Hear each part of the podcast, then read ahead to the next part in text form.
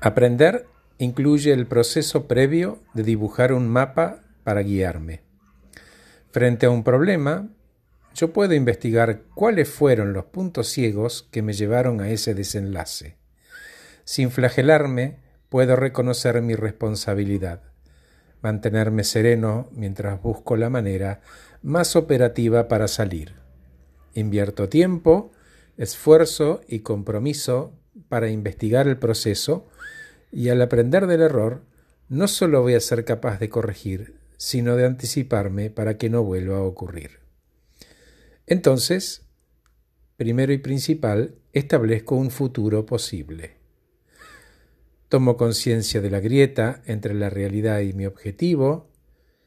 En tercer lugar, me declaro temporalmente incompetente de lograr lo que quiero.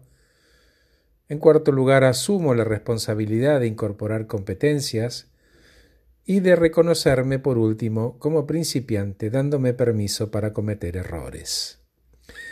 El mapa al que me refería al comienzo es solo un dibujo en un papel en tanto yo no aspire a lograrlo, y la visión del logro va a producir la energía necesaria para actuar.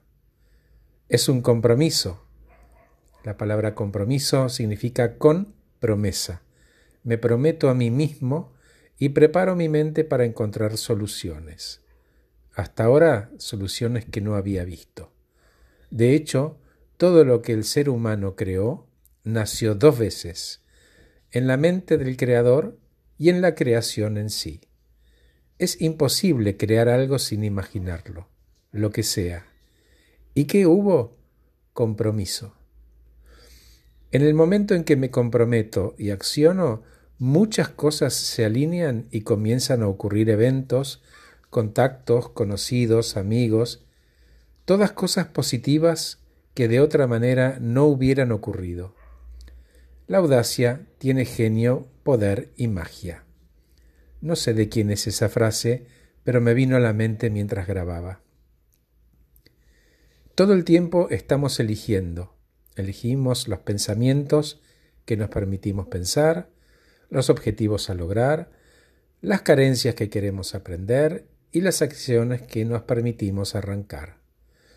No tener un objetivo es vivir de acuerdo a la programación de otros. Es ser controlado por sucesos externos en lugar de elegir el libre albedrío de mi propia autonomía.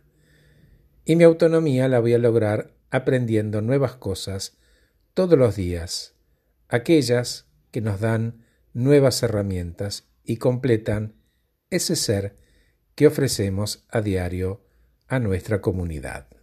Gracias por escucharme. Soy Horacio Velotti.